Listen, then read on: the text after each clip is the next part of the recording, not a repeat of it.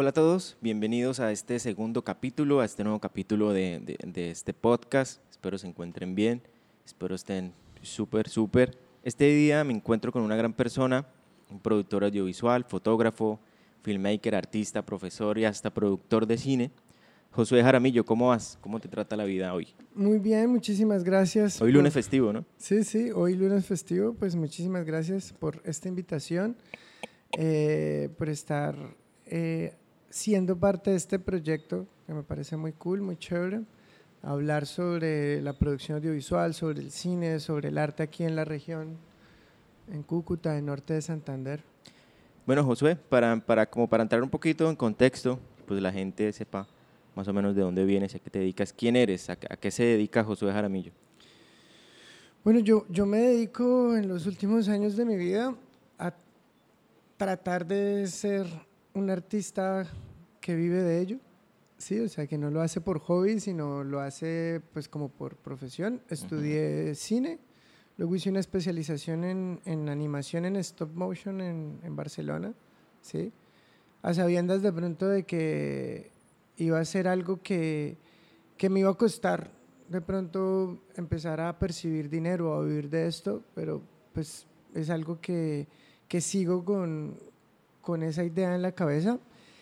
Y hace poco abrí un canal de YouTube que habla de la búsqueda de quién soy yo, del sentido. Entonces también definirme a, a mí mismo es, es, es un poco complicado, estoy en ese camino y de eso se trata como, como parte de mi vida, saber quién soy.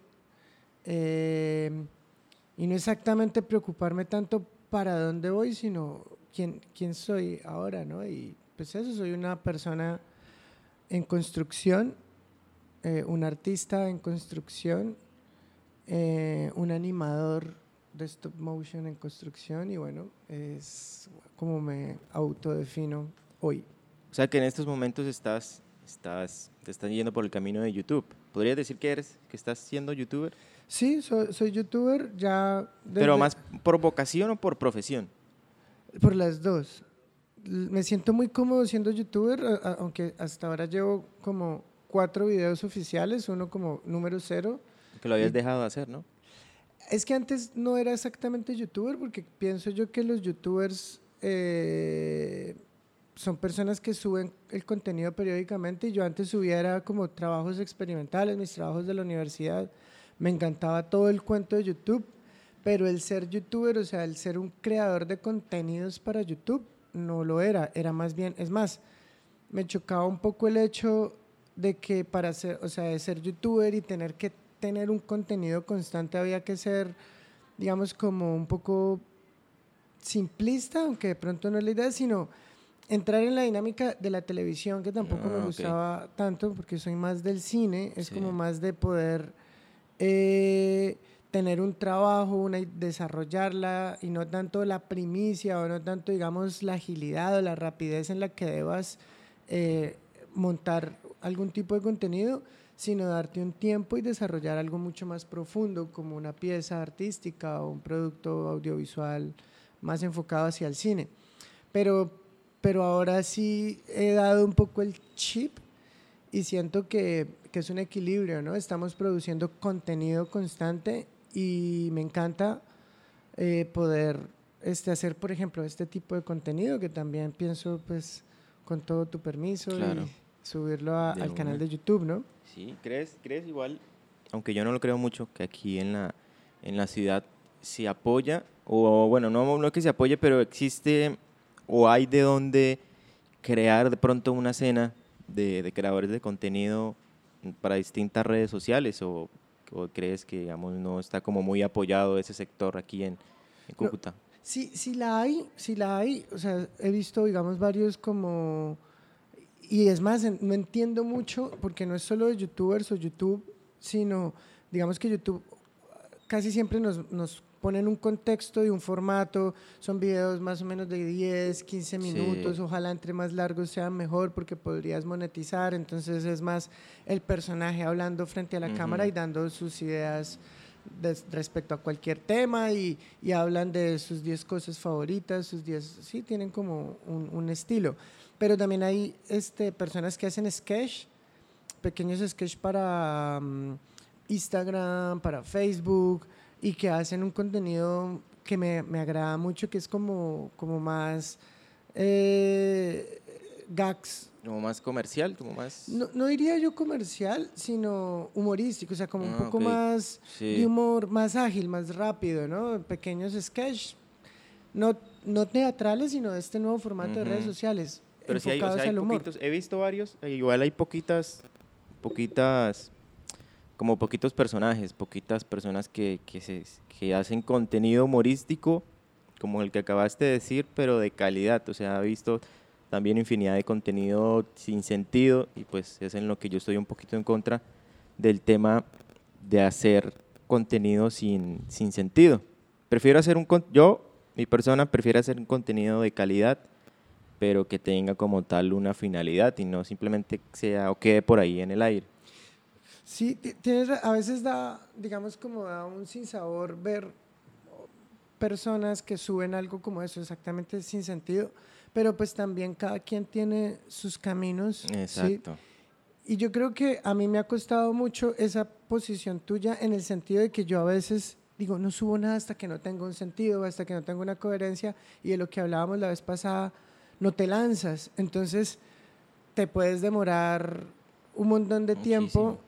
Crea- tratando de crear un sentido y con todo este tema de los miedos y te puedes quedar estancado. En cambio, por ejemplo, estos chicos van encontrando un sentido en el camino. Al principio uno no les encuentra Claro. nada de sentido, pero luego de pronto sí que pueden tener una evolución. Entonces, también hay que aprender de ellos como y respetar, digamos, como lanzarse, ¿no? Claro. Igual, igual para mí, digamos, este proyecto lo tenía pensado sacar hace casi, creo que casi, casi ocho meses.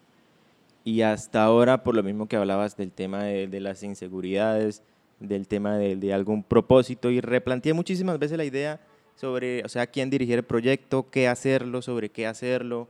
Y pues como yo me muevo bastante en este medio audiovisual, el tema pues de los conciertos y todo ese tema, decidí hacerlo eh, enfocado en, este, en, el- en la, en, la, en la escena artística, porque es el lugar en el que me siento más cómodo y no estoy saliendo como mucho de mi zona de confort y creo que es algo que influye también bastante el hecho de, de- de experimentar con algo nuevo, pues obviamente te genera miedos, te genera inseguridades y pues digamos que yo soy una persona a la cual le cuesta mucho empezar algo y pues ahora estamos aquí eh, tratando de sacar este proyecto adelante.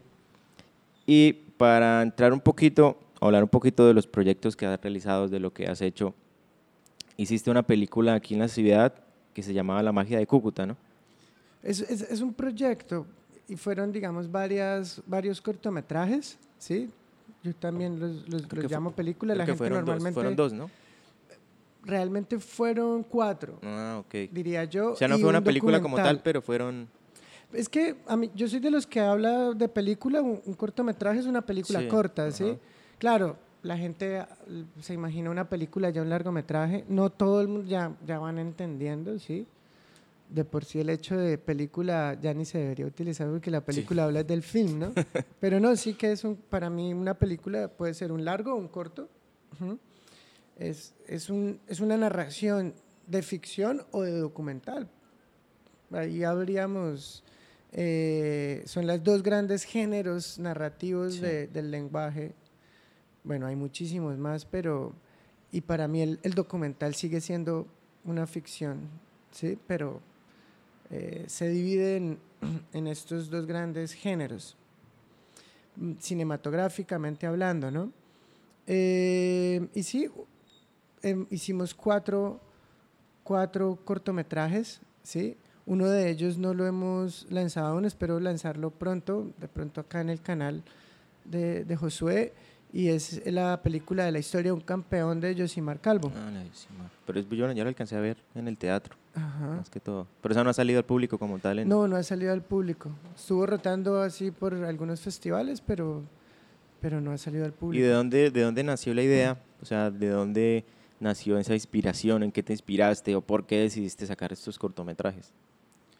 Yo, yo sentía que, que Cúcuta me había dado muchas cosas, ¿sí? Y que de alguna otra manera eh, tenía que no, no solo devolver, digamos, en agradecimiento, sino mostrar un poco lo chévere que es la ciudad y que son más como las malas, o sea, como, como la mala imagen que tiene la ciudad y no la creemos nosotros los cucuteños, ¿no? Me incluyo.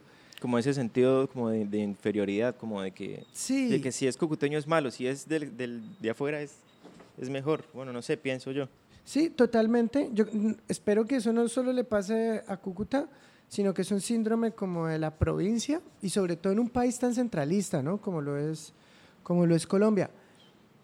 Pero en la mayoría de los casos me atrevería a decir que no hay razón de ser, sí, o sea, porque creamos nuestra propia identidad, creamos nuestro propio estilo de muy buena calidad, sobre todo ahora con, con el auge de las redes sociales y con digamos, un mundo más globalizado.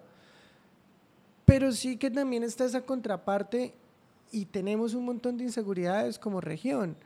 Entonces nos cuesta mucho trabajo por políticas, por cultura, por todo, subir el nivel, ¿no? Y creérnosla. Eh, por dar un ejemplo sencillo, o sea, sale algún proyecto, algún dinero, algún recurso eh, y pues es muchísimo más, eh, tiene muchísimas más posibilidades ganárselo Bogotá con una cifra mucho más alta y además que los sobrecostos de Bogotá. O sea, vamos a hacer, por ejemplo, un video de promoción turística de Norte de Santander y el contrato se lo gana gente de Bogotá que es mucho más costoso. Claro. Sí, porque tienen que venir desde allá, el tema centralista. Y no son capaces o tenemos, digamos, como el miedo de asumir el riesgo y no solo el miedo de asumirlo, sino la inseguridad de darle ese riesgo a, a la gente de acá. Y así pasa yo creo que en todo. Y es una lucha bastante grande, es una lucha bastante eh, titánica, pero hay que hacerla, hay que hacerla y creer en nosotros, ¿no? Bueno, entonces, eh,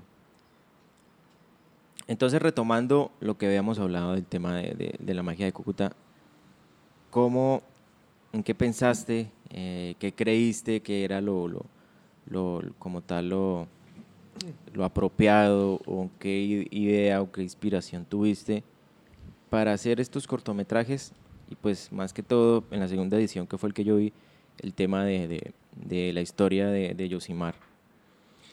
Bueno, la, este, esta historia nació en, como idea en el marco de el INI, que es Imaginando Nuestra Imagen, que Polen, la, la empresa que yo dirijo, se ganó el concurso del Ministerio de Cultura para poder hacer este, un programa de formación a 40 becarios, o sea, los 40 pelados que quieran acceder. Sí, yo vi la, creo que el día después que grabamos el primer podcast, yo vi una entrevista, sí, la entrevista de que estaba la, la chica esta, la productora india. Ah, sí, sí, sí, sí, sí, sí. Como documental me pareció brutalísimo. Ese es pues el documental de la, de, la, viaja, de la magia de Cúcuta que explica el tema de la, del, del qué, de las, de las becas. Sí, pues entonces invito para que entren en contexto, que lo, que lo vean para que entiendan un poco este tema de, la, de las becas y la formación cinematográfica en Cúcuta y en el marco de, de, este proyecto se hacen realmente tres cortometrajes, dos del INI, de los estudiantes y el tercero, el proyecto de Josimar Calvo como con las mejores alumnos de, de, este proyecto para realizar el proyecto de la magia de mm, Cúcuta. primero, fue, primero fueron los cortometrajes del INI. Sí. Y luego de, de esos, de los mejores estudiantes, digámoslo así, esos, ellos hicieron parte de la, de, la, de la magia de Cúcuta. Sí, sí, sí, sí. Que era ya, no, no el segundo, sino el tercer, la tercera, cuarta eh, proyecto de la magia de Cúcuta. ¿Y la productora esta india cómo, cómo llegó a la ciudad? ¿O, ya estaba interesada en el proyecto? ¿O es amiga tuya? O... Bueno, parte, esto es, es, como casi nadie lo entiende, esto es un género, cuando yo hablaba del documental, ¿sí? hablaba eh, de que para mí el documental también es ficción. Y este precisamente es ficción y se llama falso documental. Es un género del documental mm. que es casi el 100% del documental, ¿sí? el 98% es totalmente verídico, real, ¿cierto? O sea, efectivamente se hicieron las becas del ministerio y todo, pero en la ficción modificamos ciertas, ciertas, digamos, detalles como este. Realmente la directora del, cortometraje es una de las estudiantes, no es una directora india, ah, pero entonces ese es el clic que queremos hacer, o era la crítica que queríamos hacer.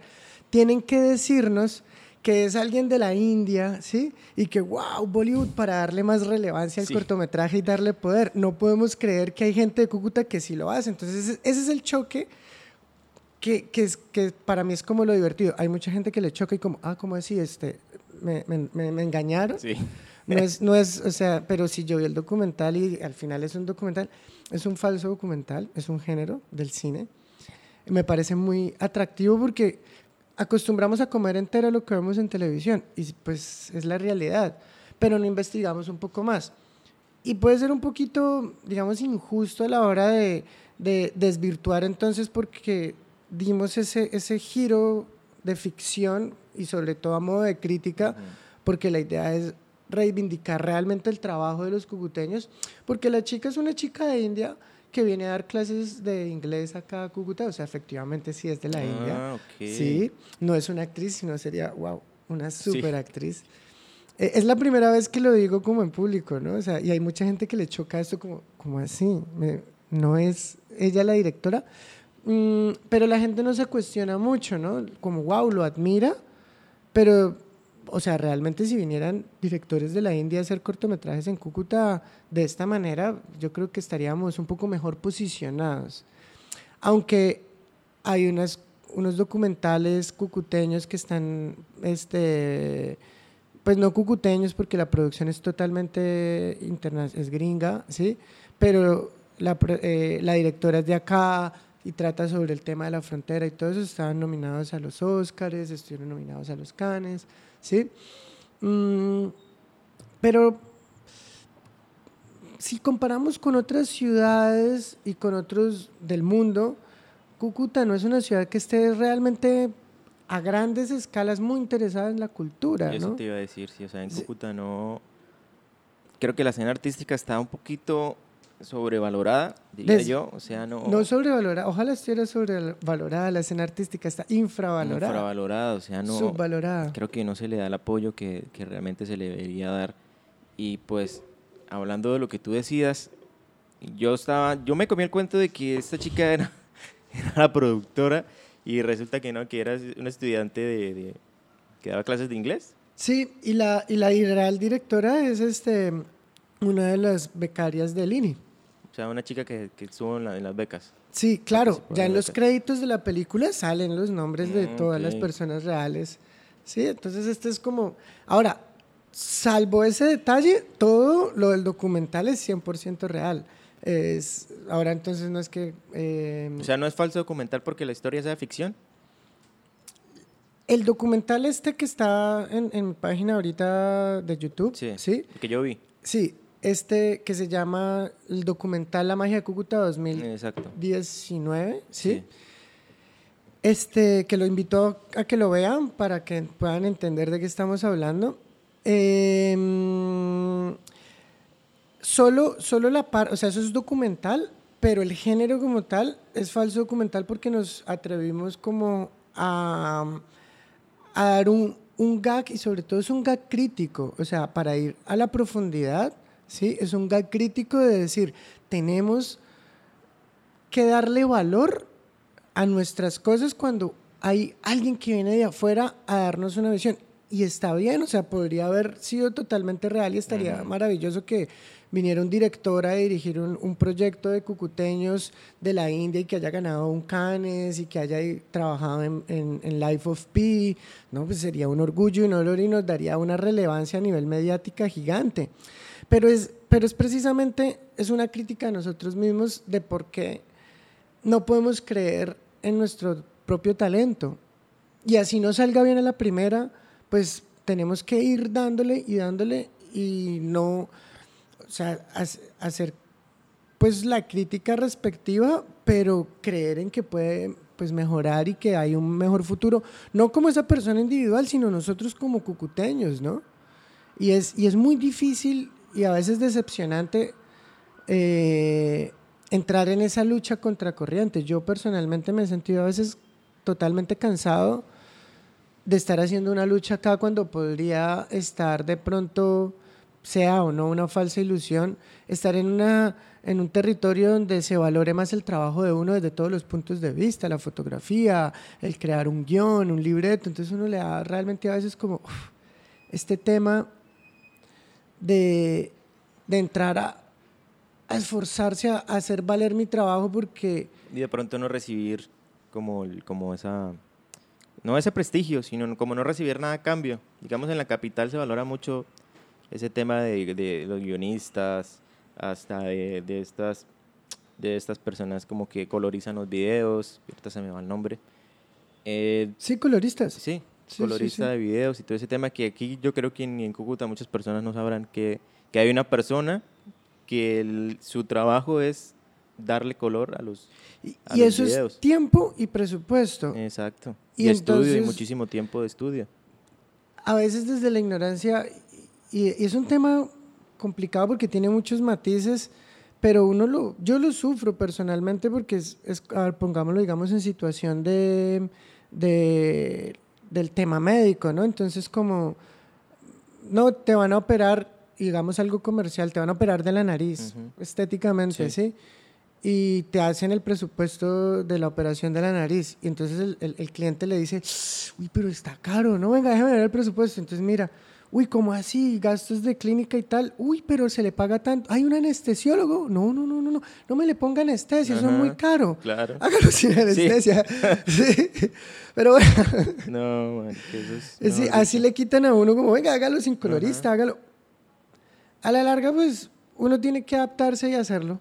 ¿Sí? Entonces, ay, eso quedó feo, que yo no me gusta y pagué tanto por ese video, pero tú le quitaste la mitad del presupuesto, o sea, ni siquiera lo grabamos con una cámara decente, ¿sí? O sea, lo grabamos con tu celular, acuérdate, para que fuera más económico. ya luego vienen los que, ah, pero ¿por qué? Y las inconformidades, pero es falta de de conocer pues el mundo de uno y de respetarlo un poco más, ¿no? Sí, igual en la ciudad no, siempre lo he dicho, en la ciudad no está, bueno, no es por hablar mal de la ciudad, pero no está muy empática con el tema de la cultura, no está muy socializada el tema de la cultura, del cine y pues es lo que hay y pues tenemos que pues yo creo que en estos momentos adaptarnos a eso, aunque no es la idea, adaptarnos a como tal lo que ya está predispuesto en la ciudad, sino pues salir adelante. Tú, tú, llevas el tiempo porque acuérdate que esta cámara para grabar 23 cada, minutos. Cada 30 minutos hay que volverle a dar. Está segura también. Bueno. lleva 23. Si quieres la paramos o le damos otro poquito. No, no, no, démosle, démosle. Mm, lo que pasa es que tenemos que estar pendientes es de volver a, ah, a grabar a los 30 minutos. Bueno, entonces, aquí retomamos y vamos a hablar sobre... ¿De qué estamos hablando? Del, ah, de lo de la cultura, ¿no? Sí, en Cúcuta que no se le da mucho valor a la cultura. ¿Tú opinas o qué opinas de, de, la generación, de la nueva generación de youtubers, de instagramers, de toda esta onda de, de TikTok? ¿Crees que la nueva generación está consumiendo contenido por consumirlo o están, como lo hablábamos hace un momento, están consumiendo contenido como a su gusto? O sea, me explico yo consumo mucho contenido en, en, YouTube y en Facebook, pero son más que todo videos, videos, digamos, videos de esos de japoneses que construyen casas, de, me encanta. de japoneses que este, los, sí, los haciendo camboyanos haciendo exacto. y ese tipo de contenido, pero entonces he visto en la ciudad hay bastantes personas con las que me he topado una que otra vez que hacen videos en Instagram y pues siento que no sea, como que no, o, sí, pues son videos chistosos, son videos que de pronto le alegran a uno el rato, pero que creo que pueden dar algo más. ¿Tú qué opinas de esto? ¿Crees que, que, que como tal el público está consumiendo contenido por consumirlo o están consumiendo pues contenido genérico? O sea, ¿crees que, que se podría cambiar ese, como ese estigma de, de, de sí, el Instagramer y los seguidores y que venga le haga publicidad y todo este tema?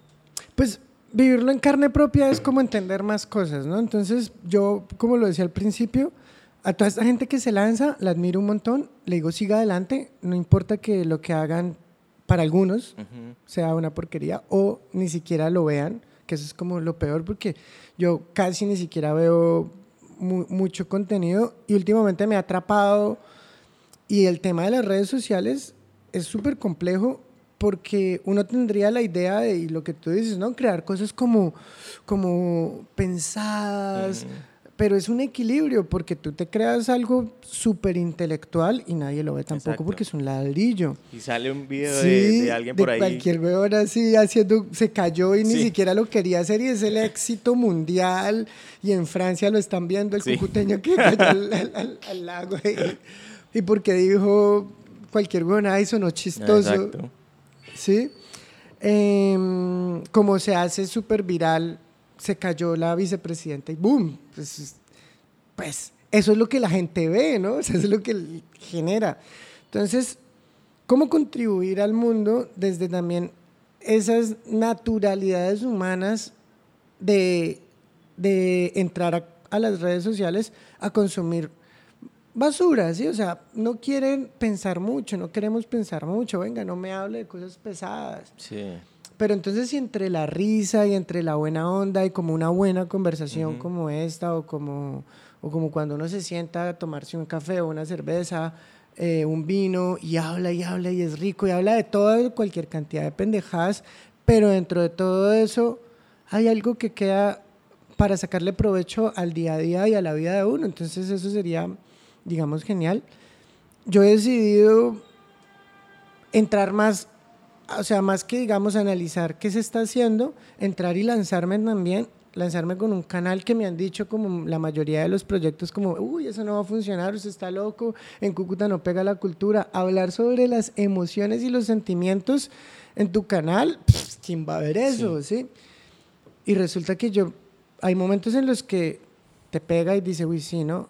Pero no, hay que lanzarse, o sea, no hay que parar tantas bolas, sino que confiar en lo que uno quiere. Hay momentos de inseguridad muy grandes, pero pues eso te bloquea. No están mal ni bien, o sea, son, están ahí para mostrarte cosas. Eh, y si es lo que te motiva, pues vale verga que también lo vean tres personas. Si te hace bien hacerlo, es lo importante. Ya empezarás a conseguir tu público. El mundo es muy grande y no solo regionalmente se tiene que quedar tus videos. ¿sí? Hay que entender que les estamos hablando ahora a un mundo gigante, lo que es una oportunidad, y encontrarás algún nicho de personas que le interese tu contenido, pero sí tienes que ser constante. Para ser constante no puede ser el, eh, sobre todo en los primeros videos, como el super Ajá. producto Claro. súper efectista o algo, no, tienes que ir encontrando eso que realmente te hace bien contar. Como encontrando el estilo. Eh, Sí, el encontrando la- estilo, el, el- el el concepto, público. el argumento, todo, todo, todo se va construyendo. Y eso es un camino pues, que es muy bonito, a mí me tiene muy motivado, ¿sí? Me da una perspectiva distinta de la vida y creo que es un camino para la realización de uno de mis sueños más grandes y más profundos, que es hacer mi película de stop motion, que habla sobre temas muy profundos de la luz, del amor, del Sí. encontrarse a uno mismo, eh, y que se ha ido construyendo a lo largo de los años eh, esta historia que quiero contar al mundo.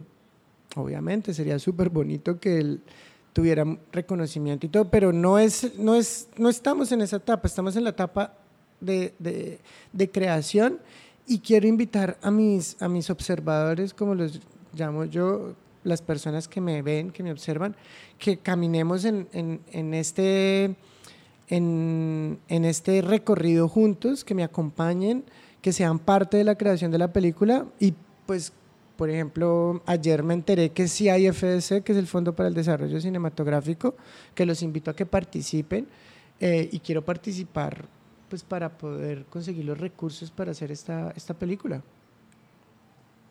Paremos ahí, a ver, ya van como 29 minutos. Sí, vamos. Tan preciso.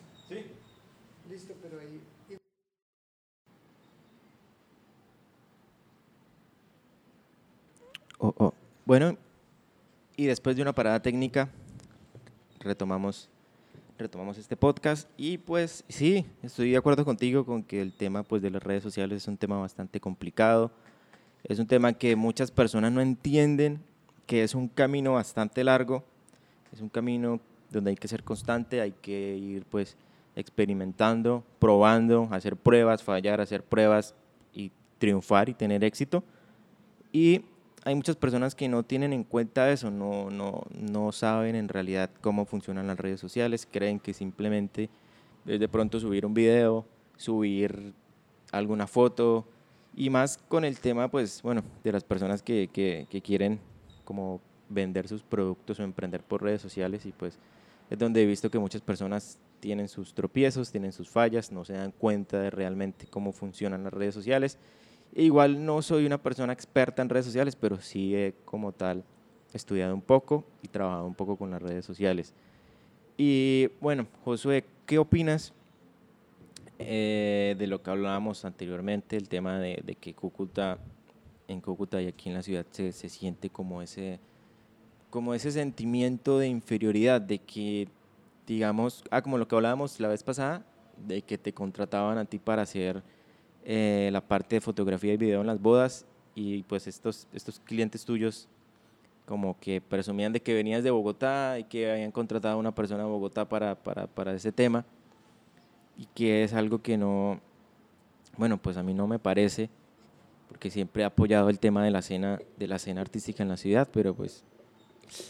Es que es, es o sea, son fenómenos, son fenómenos y uno mira cómo los aborda y que sean, ojalá, ese abordaje constructivo, pero que en la visión de uno no se eche la soga al cuello en una misión, eh, una visión este, súper utópica y, y pues eh, luche contra la corriente y se, se, desgaste, ¿no? Yo he tenido como los dos sentimientos, pero eh, para, para retomar un poco como la anécdota, es que yo tengo una empresa que se llama Caja de Sueños, ¿sí? Y lo que hace es videos de bodas eh, de alta calidad y fotografías de eventos sociales.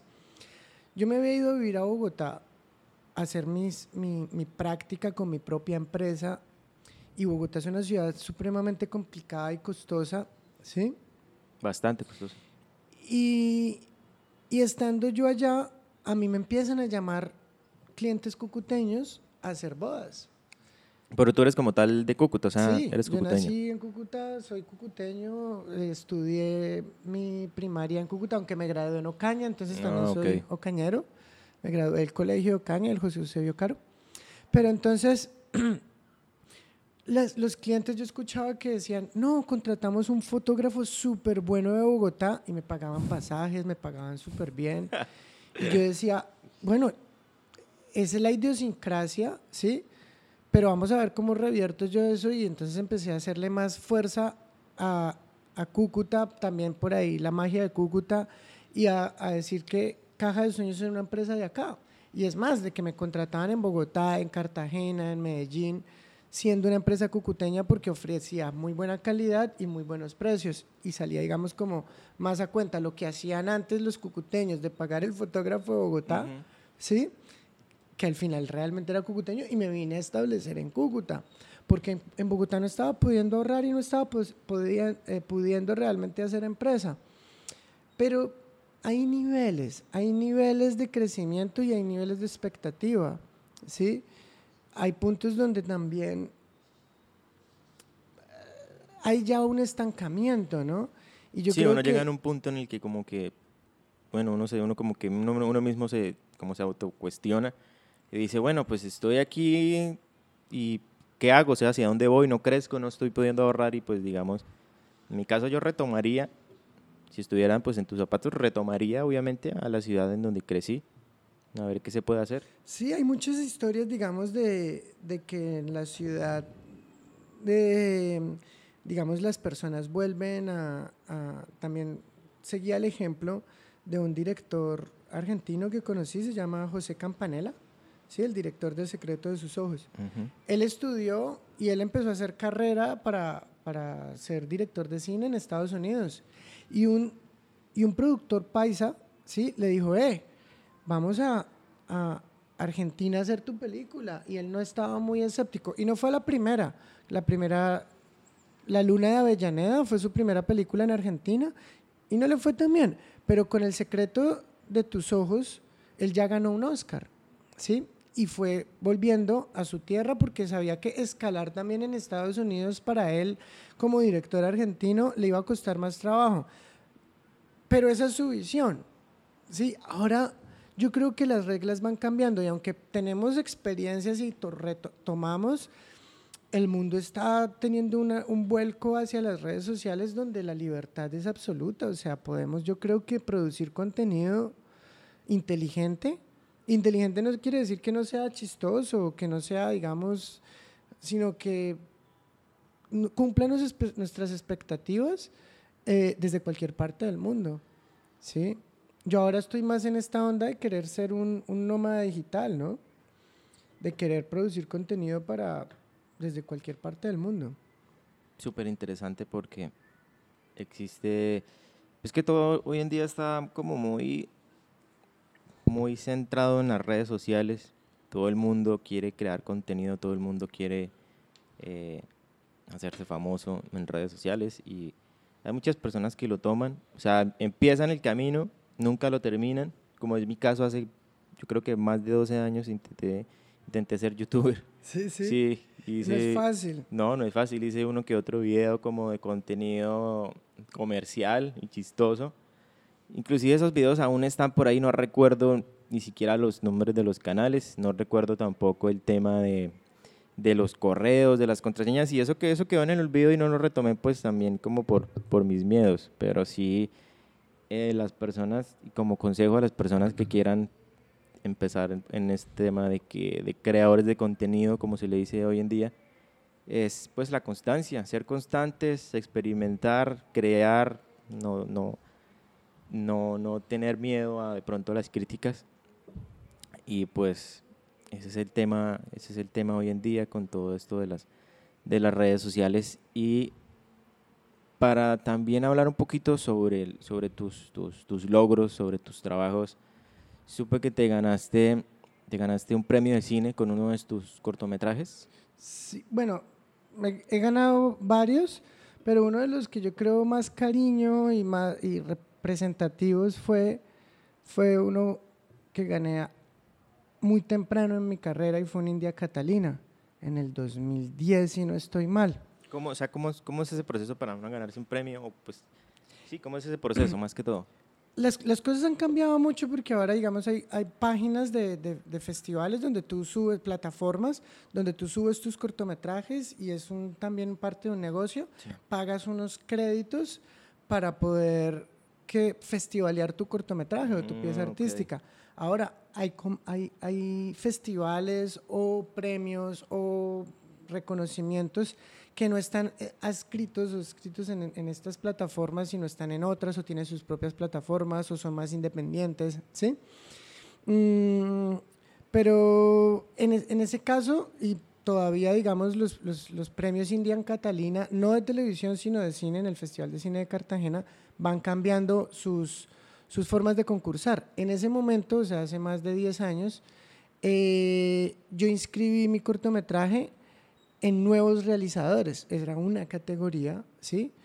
De, de, de los premios India Catalina de cine, con todos, digamos, con películas de largometraje, con, con varias, una serie de, de, de géneros. No sé si todavía esté esa categoría, ¿sí? Y mi cortometraje tuvo una mención de honor en, en Nuevos Creadores, lo que me catapultó y lo que me, me dio muchísima ilusión y, y, quise seguir creando pues, más cortometrajes. A veces hablo, digamos, de esta película que quiero hacer que se llama Tateto, eh, como si fuera mi primera ópera prima. Y ya tenía, digamos, pero claro, cuando hice este cortometraje, ¿Cuál, Colocasio. ¿Cuál fue, Ah, Colocasio. ¿Lo, lo, lo viste? Está ahí en el... No, no lo he visto. Ese es de stop motion, ¿no? Sí, por ejemplo, ese tiene música de Jan Tiersen. Igual con, con ese cortometraje me hicieron una entrevista en Ópera Prima, que era, no, creo que ya no existe ese programa de Señal Colombia, ah, precisamente como Ópera Prima, pero pues yo estaba en cuarto semestre de la universidad y era un producto de universidad, ¿sí? Yo realmente no he hecho ningún cortometraje mío de stop motion eh, fuera de la universidad, fuera de un, de un, de un proyecto universitario. Mi último, que está Tian, que también se los recomiendo que los vean. Eh, les voy a dejar todos estos en las descripciones, todos estos eh, cortos y eh, piezas que hemos hablado. fue mi proyecto de grado. Ese ganó un festival en Ourense, España, ¿sí? en el que me dieron si no estoy mal, 3 mil euros en ese momento, 4 mil euros en ese momento, o sea, Dios, o sea, fue wow, y yo decía, no, esto me va a ir súper bien. Sí. y bueno, ahí uno va tomando decisiones y desde ahí han pasado más de 10 años y yo no he podido realizar otra película. Fui a estudiar a Europa, hicimos otro que, que no era tan mío, otro cortometraje este, estudiantil pero no, ahora quiero hacer mi, mi, mi, mi, cortometraje en Tateto y es por eso que hago también el canal de YouTube, ¿no? O sea, como para seguir este proceso, porque creo que el encontrarme a mí mismo es realizar esto también, ¿no? Es realmente ser quien he querido ser desde, desde niño, ¿sí? Que es animador en stop motion. ¿Por qué? ¿Por qué? Una pregunta que siempre quería hacerte, ¿por qué escogiste stop motion y no de pronto otra cosa, no de pronto otro, otro tipo de, creación, sino el stop motion. ¿Por qué escogiste ese, ese, ese proceso? Yo no sé. La verdad, parecía fácil.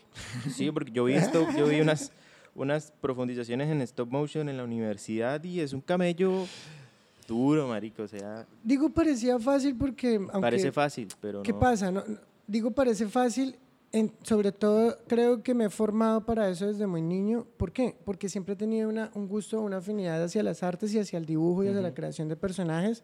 Y de muy niño hacía con mucha facilidad muñecos de plastilina. Yo he visto compañeritos, amigos, niños que ya están grandes también, que hacen con mucha facilidad muñecos de plastilina y hacen em, eh, dinosaurios, pero luego no siguen por ese camino, no, no, no le ven cabido, cabida. Yo pues quise seguir por ese camino, pero luego te das cuenta de que hacer, o sea, y he estudiado para eso, he estudiado y he hecho ya, digamos, muchas cosas, pero creo que ahora, y espero no equivocarme, he encontrado, porque es que aquí les va un dato, o sea, aparte de, todo este contenido que quiero hacer de, de, de YouTube, es como hacer muñecos de plastilina aquí se los voy a votar porque fue algo desde, desde ayer.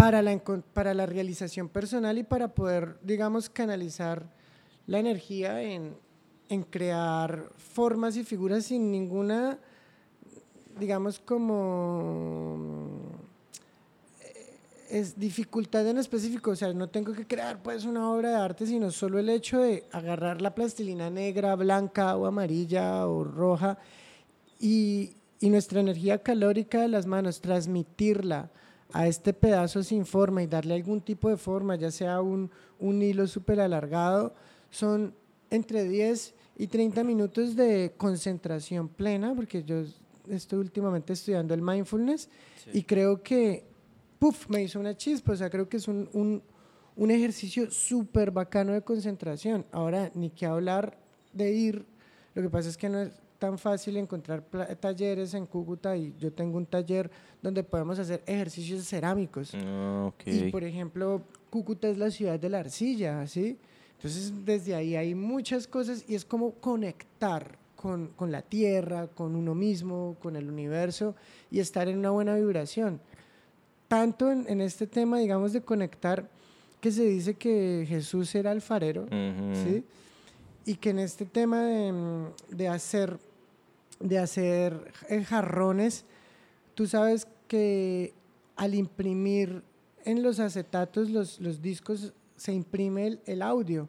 Entonces hay una historia de que hay un jarrón que tiene impreso un discurso y la voz de Jesús, porque él estaba en ese momento eh, creando un, un, un, jarrón. Entonces al girar y decir las vibraciones, bajo escáneres de 3D y han, logrado descifrar este, las vibraciones de la voz de Jesús. Pero eso es un poquito como, wow, la magia. Pero físicamente es posible. físicamente es posible y es como yo conecto todos los intereses para poder estar bien como humano, o sea, como persona, eh, alejarme de las malas emociones, que de eso también trata, digamos, el canal de, YouTube, eh, de los malos sentimientos, de las malas ideas, porque eso es también algo que va creciendo, eh, y concentrarme más, ni siquiera en las buenas, en el presente, ¿no? en, el, en el estar bien, en el estar cómodo con uno mismo. Y creo que la arcilla, la plastilina, la creación artística es un camino exquisito y es parte como de esta nueva, de este nuevo proyecto en el que quiero ir desarrollando y que me acompañen eh, en este camino. Que las ideas no es que antes de, de, hacer el canal de YouTube, ay, tenía esta idea, casi que la, se me empieza a ocurrir ayer y le voy dando forma porque voy uniendo todos estos temas. Claro que no sé si respondí la pregunta de, de, por qué elegir stop motion, y es porque me encanta darle vida a, a los personajes y he tenido eso, facilidades de, de, de crear personajes de plastilina. Luego te das cuenta de que eso no es ni, el, ni la pequeña parte de... Y el cine, o sea, la ilusión óptica de darle movimiento a algo en 24 fotogramas que, que, pasan en un vale, segundo. ¿El stop motion se hace en 24 fotogramas? En 12 o en 8. 60 depende. debe ser muy difícil. Eh, hay, hay, es que, a ver, es, es innecesario, ¿sí? Para las personas que no saben, digamos, 24 fotogramas es 24 fotos en un segundo. Y pues, digamos que es como lo comercial, ¿sí? 24, 30 fotogramas por segundo aquí hay una discusión, bueno, una discusión o una explicación larga, pero quiero tratar de ser muy rápido y el que sabe, pues obviamente ya, ya entiende lo que estamos hablando, el que no. La ilusión, y eso es en la, en la persistencia retiniana, aunque es, aunque es mucho menos, o sea, no tiene que ser 24, pero 24 es un número eh, par que se puede dividir ah, en 12, este, y así sucesivamente. Mm, cuando se empezó a experimentar en el cine, eh, los hermanos Lumière lo que hicieron fue, y bueno, hubo muchas más eh, personas que experimentaron en esto, lograr en consecutivo poner 24 frames en un segundo y eso da la ilusión del movimiento. Ahora se hacen 60 cuadros, 30 cuadros para televisión, ¿sí? Y vienen interpolados. hay un montón de, de temas técnicos pero básicamente se escogió el 24 porque da una ilusión muy bonita en el movimiento. Desde los 12 frames, 10, 8 frames, ya hay esta ilusión de movimiento en un segundo. Se ve un poquito como más lento, ¿sí? Pero ya hay un punto donde el ojo no diferencia entre 60, 120, pero ¿qué pasa? Cuando yo grabo 120 cuadros en un segundo, pero esos cuadros los reproduzco a una velocidad de 24 cuadros, ¿sí? Lo que hago es tener cámara lenta. Es más, ahora, si yo voy a grabar el doble de cuadros en un stop motion y voy a pasar, solo se van a ver 24, eh, es, absurdo. Es, lo recomendado es 12, porque es que, mejor dicho, voy a demorarme el doble del tiempo para obtener casi exactamente el mismo resultado en pantalla. Entonces es absurdo. Yo puedo, eso se llama juegos de timing, pero lo ideal es grabar a 12. Y si necesitas una escena más fluida, puedes pasar a 24. Entonces una técnica que yo hago es, para los que entienden, hago dos cuadros, o sea, estoy rodando a 24 cuadros para tener, eso le da una mayor textura, pero estoy trabajando en doces, es decir, tomo dos fotos por cada movimiento antes de hacer un movimiento. Entonces, en la misma escena, yo estoy trabajando a 12, pero a 24 cuadros. No sé si me hice entender. Y si en la misma escena quiero hacer un movimiento rápido, pues empiezo a animar a 24. O sea, estoy animando a 24 cuadros, pero empiezo a hacer los movimientos no dobles, sino ya hago cada foto es un movimiento. movimiento. Nunca, nunca pensaste en mi canal de YouTube. ¿Nunca pensaste ser profesor o algo así? ¿O dar clases? Sí, sí, yo he sido profesor de, de, fotografía de en la fotografía en la UNAM eh, y también de stop motion. eh, en, la, en la misma FES. Sí, sí, sí, hice talleres y he hecho talleres. Ahora quiero, parte de esto es el contenido dirigido a todo el público, niños de pronto, para hacer stop motion. Es, ¿qué, te, qué, tal, ¿Qué tal te ha ido siendo profesor? O sea, ¿cómo es esa, esa escena de, estudiantes aquí o cómo, cómo la has visto tú que has dado clases, que has formado eh, personas pues tanto con las becas, con las, con las universidades y, y los programas que has dictado?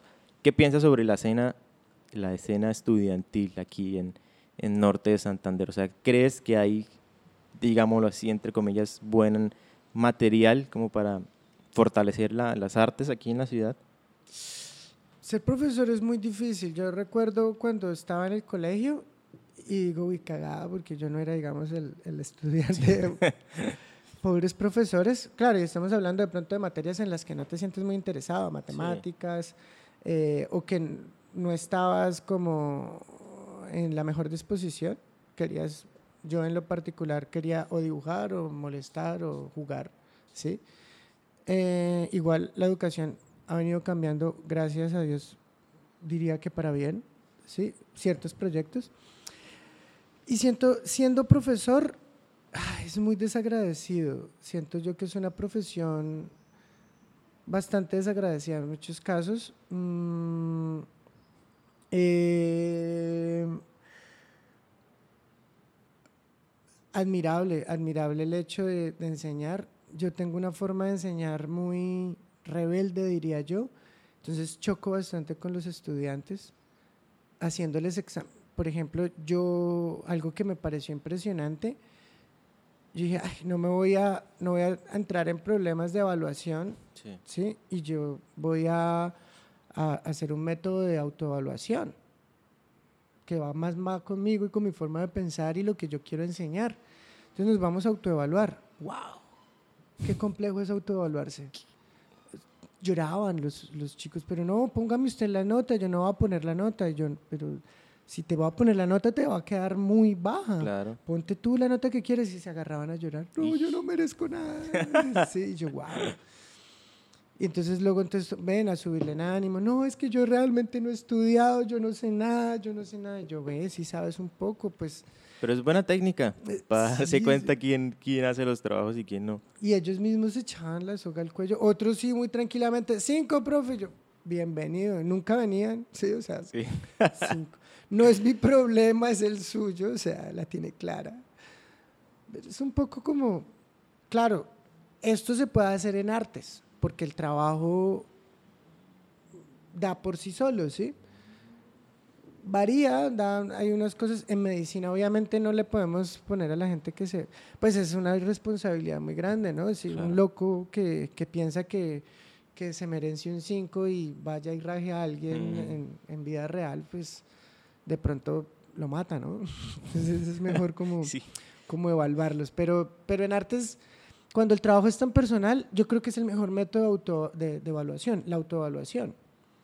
Sí, claro. Te vas a enfrentar con la vida, o sea, no, en, aquí no hay nadie que, es el público en general que va a decir, y no estás poniendo en, riesgo de la vida de nadie, ¿no? En algunos casos sí, pero...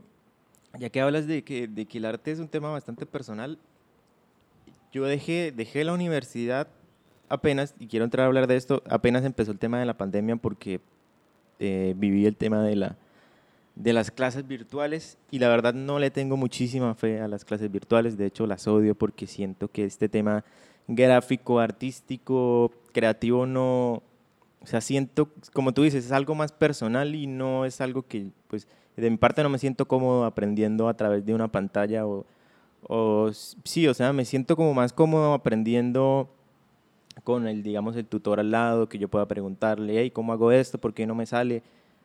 O sea, siento que es el arte y este tema creativo, este tema gráfico es, es más personal, es como más, más, como más, sí, más personal, más allegado, como más íntimo, no, no aprenderlo a través de una computadora y, simplemente escuchando a alguien hablar. te, entiendo absolutamente este tema presencial porque a mí me cuesta muchísimo, pero también creo que estamos dejando de observar un potencial excesivamente grande que ya existía. Yo en general el tema universitario hay muchas falencias y hay muchas cosas que digitalmente vas, mejor dicho, en ese tema con tecnología y buenas universidades que ya las hay pensadas para unas plataformas digitales, tú puedes tener las clases con las mejores personas del mundo de esa manera tan, tan orgánica. Es decir, me conecto con un profesor en Canadá, especialista en stop motion, me dice, ven, pon la cámara acá, hagamos esto, estás haciendo mal esto, estás haciendo bien esto, y, es, y, es, y, es, y no es presencial, pero es como la emulación de lo presencial, y tiene la facilidad de que el profe está a 10.000 kilómetros de distancia. Lo que pasa es que las universidades están tratando de adaptarse a algo que nunca habían experimentado. Nunca, digamos, bueno, en el caso donde yo, donde yo estaba estudiando, la, la universidad no estaba preparada y, yo creo que casi la mayoría de universidades aquí en la ciudad no está preparada para dar, para dar clases virtuales y fue algo con lo que yo inclusive entré, choqué bastante, inclusive con los profesores, con, con el profe Adrián, si me está viendo, saludos, con el coordinador Ever. Eh, Ever. Ever, sí. Chocamos bastante y pues sí, las universidades ahorita ya, están más preparadas, obviamente, con todo este tiempo que llevamos eh, de, clases virtuales, pero pues sí, comparto tu idea de que el tema de, de, es mucho más fácil ver clases con, con una persona del extranjero, con un profesional que se dedique realmente y que viva de algo de lo que uno también quiere vivir, pero sí, sí, recalco pues el tema de las personas que están aprendiendo, que están iniciando, no creo que estén realmente aprendiendo, aprendiendo lo que deberían aprender o están aprendiendo menos que, viendo clases virtuales, porque pues me han dicho compañeros que aún siguen en la carrera que pues no, o sea, no es lo mismo, no es lo mismo ver clases virtuales a ver clases presenciales. Pero pues, como, como he dicho siempre, pues tenemos que adaptarnos tenemos que acomodarnos a cómo está el mundo hoy en día y pues dependemos de lo que pase con el COVID, de lo que pase con la pandemia y, esperar a ver qué se soluciona. Sí. Bueno, llevamos que como una hora aquí en este podcast o bueno, una, no, menos, mucho menos. Aquí me marca 57 minutos. Con todo, todo, yo creo que. Todo sí, porque yo cuando pagamos las cámaras, este. Siguió. No, yo lo, yo lo corté. Ah, corté, uf. O sea, ya van, sí, ya van 57 minutos. Pero bueno, ya para terminar este podcast, ya enviamos los saludos, ya saludamos por ahí a algunos compañeros. Em, ¿Algún consejo que quieras darle a las personas que están iniciando en este mundo artístico, en el mundo del stop motion, de la producción audiovisual, de la fotografía, del cine? O sí, algún consejo que quieras darle, qué camino seguir, qué pueden hacer, en qué pueden inspirarse, cómo pueden salir adelante. Uf, difícil. Sí, bastante. porque, porque quiero realmente, es como si me, como recordarme a mí mismo hace 10, 20 años de pronto y qué consejos me daría yo a, a, esa edad.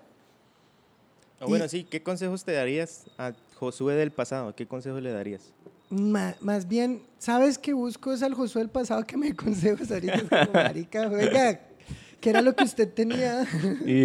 Sí, o sea, es como, como, eh, sí, es que de verdad los, los, los tenemos mucha ilusión cuando somos niños, cuando somos jóvenes y nos queremos comer el mundo. Sigue con esa emoción todo el tiempo. Si no la tienes, búscala. O sea, es, o sea, a mí me pasó y esa ilusión que todo el tiempo te la quieren como, como, ay, no, tan soñador, como que tan tan iluso, el, mundo real es muy difícil. Sí, obviamente es súper difícil, pero no te puedes concentrar en esas emociones porque llegas a la queja, llegas a un montón de, de, emociones negativas y te metes en un túnel y no ves todas las oportunidades que hay a tu alrededor, así no estés en nada, o sea, así no sepas inglés, así no sepas ningún idioma, así no sepas de nada. Preciso, eres una hoja en blanco estás para moldearte y para construirte en cualquier momento de tu vida. En cualquier momento de tu vida estás ahí para empezar de cero y ser lo que quieras ser. Entonces, si tienes la convicción de querer ser algo, ya lo eres. Sencillamente trabaja en ello con amor, con gusto, sin importar y sin tener miedos a nada. No tener miedo de que no, que no va a funcionar, que acá eso no da dinero, que eso no importa. Lo importante es que estés bien, que te sientas a gusto con lo que eres. Y eso es súper complicado, ¿sí? Yo creo que de niño y de joven lo tenía como muy claro, ahorita es como viene la crisis. Sí. Eh, sí, seguir adelante, seguir adelante, creer que sí puedes, creer que no te queda el mundo grande, está bien. Mm, si eres dibujante, si eres artista, dibuja todo el tiempo, carga un lápiz siempre con una libreta en papeles en blanco, nunca sabes en qué momento llega la inspiración y esas ganas de pintar, que no te agarre distraído, lo decía Picasso. Eh, él creía en la inspiración, pero decía que la inspiración me tome trabajando. O sea, él siempre era esfuerzo, esfuerzo, trabajo, trabajo, trabajo, trabajo.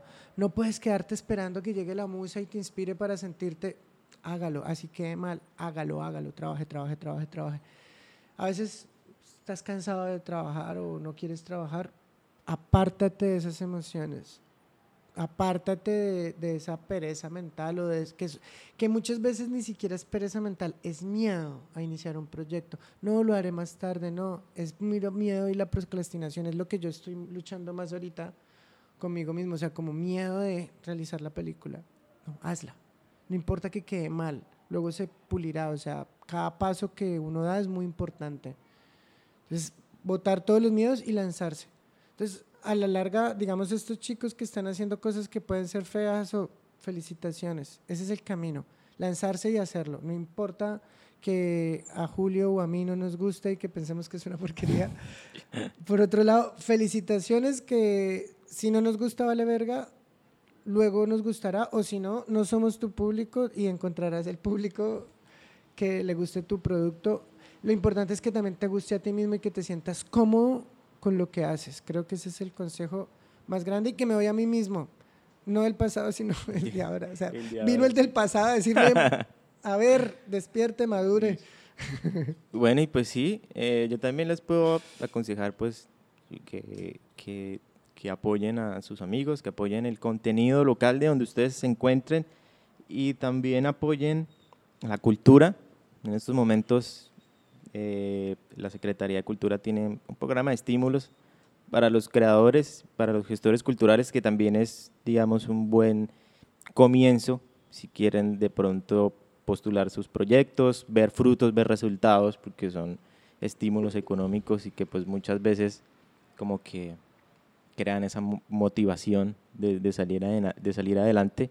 Y estén siempre haciendo algo, siempre estén aprovechando el tiempo, como, dice, como dijiste Josué, si son dibujantes, estén dibujando, si son músicos, estén creando música, si son, eh, en fin, eh, si les gusta el tema de, de, los videos, estén creando contenido.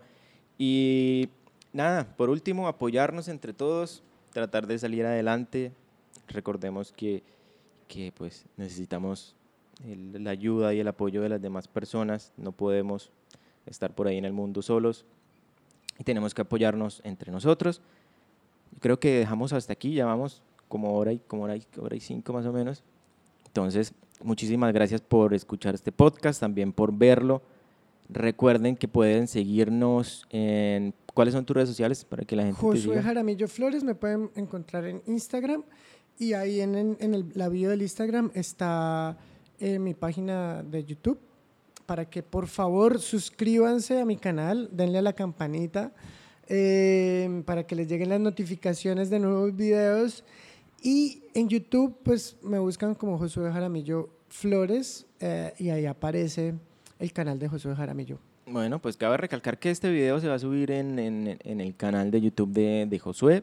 El audio pues va a quedar en mi canal de Spotify. Eh, pueden seguirme a mí en Instagram como Dimensión Creativa, en, en, Spotify también aparezco como Dimensión Creativa. Por ahí voy a estar subiendo unos clips con el favor de Josué. Claro. Eh, subiendo unos clips de, de, 10 minutos, 15 minutos en, en, Facebook para que también los puedan ver en la página de Facebook como Dimensión Creativa. Espero les haya gustado este capítulo, espero se hayan entretenido, espero lo hayan disfrutado así como nosotros lo, lo, lo disfrutamos también. Y nada, recuerden seguirnos en nuestras redes sociales. Nos vemos en el siguiente capítulo. Muchas gracias. Consuman productos cucuteños. Chao. Chao, pues.